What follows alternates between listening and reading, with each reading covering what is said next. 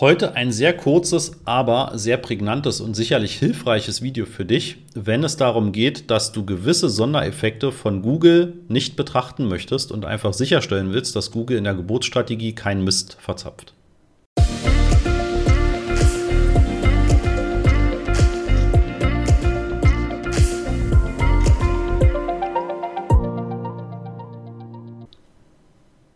Ja, damit herzlich willkommen. Ich bin Christoph Mohr. Ja, und wir helfen Unternehmen dabei, ihre Sichtbarkeit auf Google zu maximieren und skalierbar den Umsatz und Gewinn weiter auszubauen.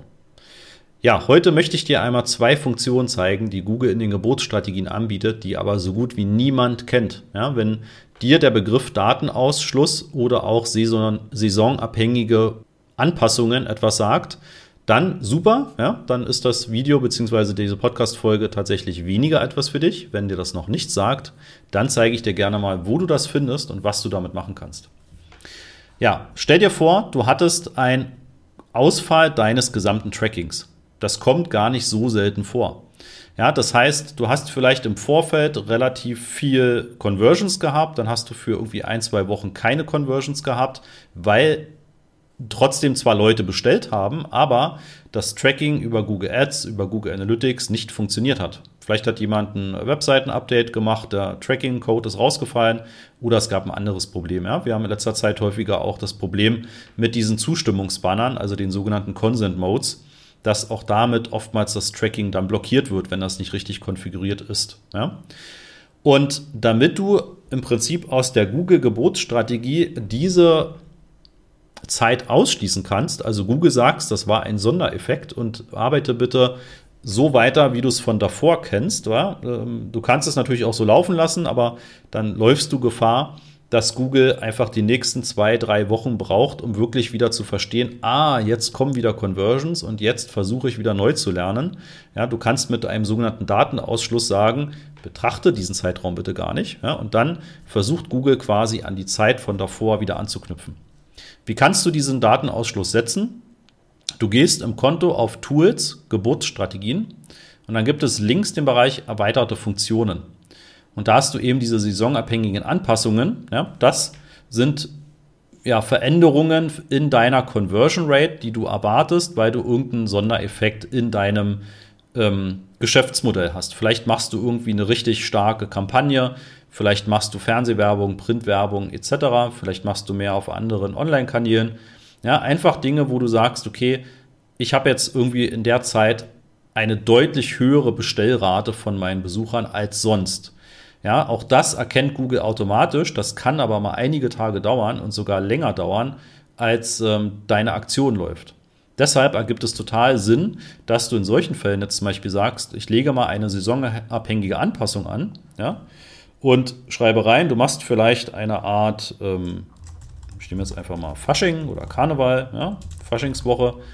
Und da machst du im Prinzip irgendwie von Anfang Februar bis Mitte Februar halt entsprechende Aktionen und erwartest, dass die Conversion Rate dort deutlich steigt. Ja, dann kannst du noch sagen, soll das für alle Kampagnentypen gelten, für spezifische Kampagnen, für alle Geräte.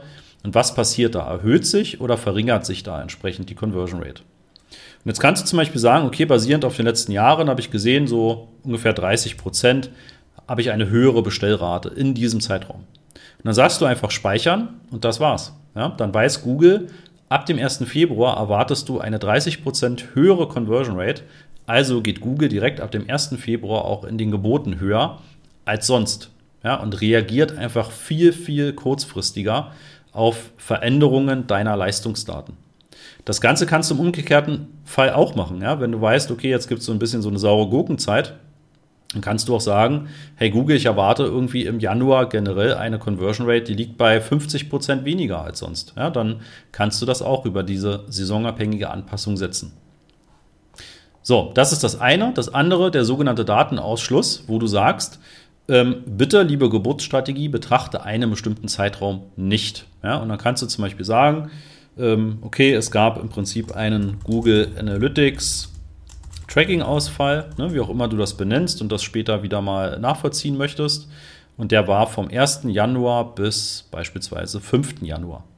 Auch da sagst du wieder, welche Kampagnen, welche Geräte und speicherst das Ganze einfach.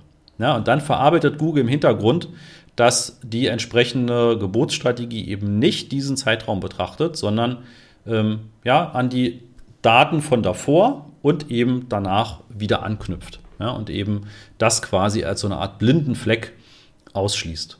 Ja? Ja, das eine kurze Folge zum Thema Geburtsstrategien und quasi noch so ein paar ähm, Zusatzinformationen, wie man das Ganze noch besser steuern kann. Wie gesagt, du kannst gerade, wenn du Aktionen fährst mit dieser saisonabhängigen Anpassung, wirklich Google nochmal dazu bringen, dass er viel schneller reagiert und viel schneller deine Gebote anpasst und damit auch deine Conversions erhöht. Ja, oder wenn du sagst, okay, jetzt passiert momentan weniger, dass er viel schneller auch in den Geboten und in den Kosten herunterkommt. Ja, ich hoffe, das war hilfreich für dich und ähm, dann sehen und hören wir uns in der nächsten Folge wieder. Ciao.